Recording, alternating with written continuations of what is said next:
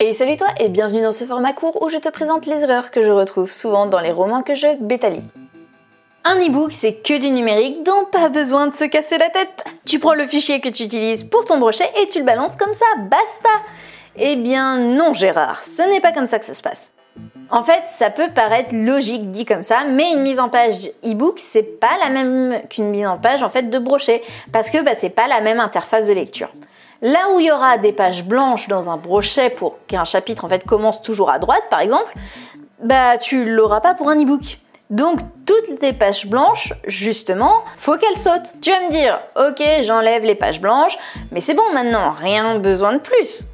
Eh bah toujours pas. La différence avec un e-book par exemple, c'est qu'il faut générer un sommaire et s'assurer du coup que les chapitres de ton e-book commencent bien au bon endroit. Quand le lecteur cliquera, bah c'est bien la bonne page en fait qui va apparaître. Et ça, pas besoin de le faire pour un brochet, parce que bah, sauf erreur de ma part, quand tu appuies sur une ligne dans le sommaire de ton brochet, à part laisser l'empreinte de ton vieux doigt tout gras à cause du croissant que tu es en train de manger, ça va pas faire grand chose. Les pages de ton livre ne vont pas défiler jusqu'à ce que tu tombes sur le bon chapitre. Ok, mais une fois que tu as fait ça, on est bon. Eh bien, toujours pas. Il faut savoir qu'avec un e-book, le lecteur peut agrandir la police ou même la changer. Donc la mise en page va varier en fonction des goûts de chacun. Donc si tu as une image, il se peut que toute modification faite par le lecteur vienne bousiller l'esthétique de ton e-book. Pour éviter les mauvaises surprises, faut insérer correctement l'image et taper directement dans le code de l'e-book. Alors ne prends pas peur, tu peux très facilement le faire avec des logiciels comme Calibre. Il suffit juste en fait d'apprendre deux ou trois trucs et hop, le tour est joué. C'est vraiment abordable à tous.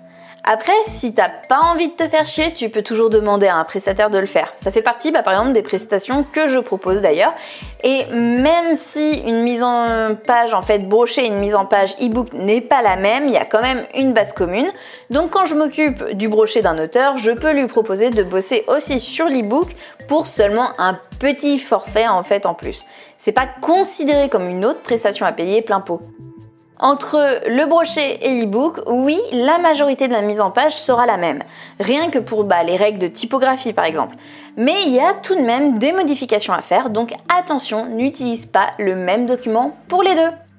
Voilà, c'est tout pour aujourd'hui, j'espère que ce format court t'aura plu. En tout cas, je te dis à la semaine prochaine, je t'embrasse fort, c'était Mélanie.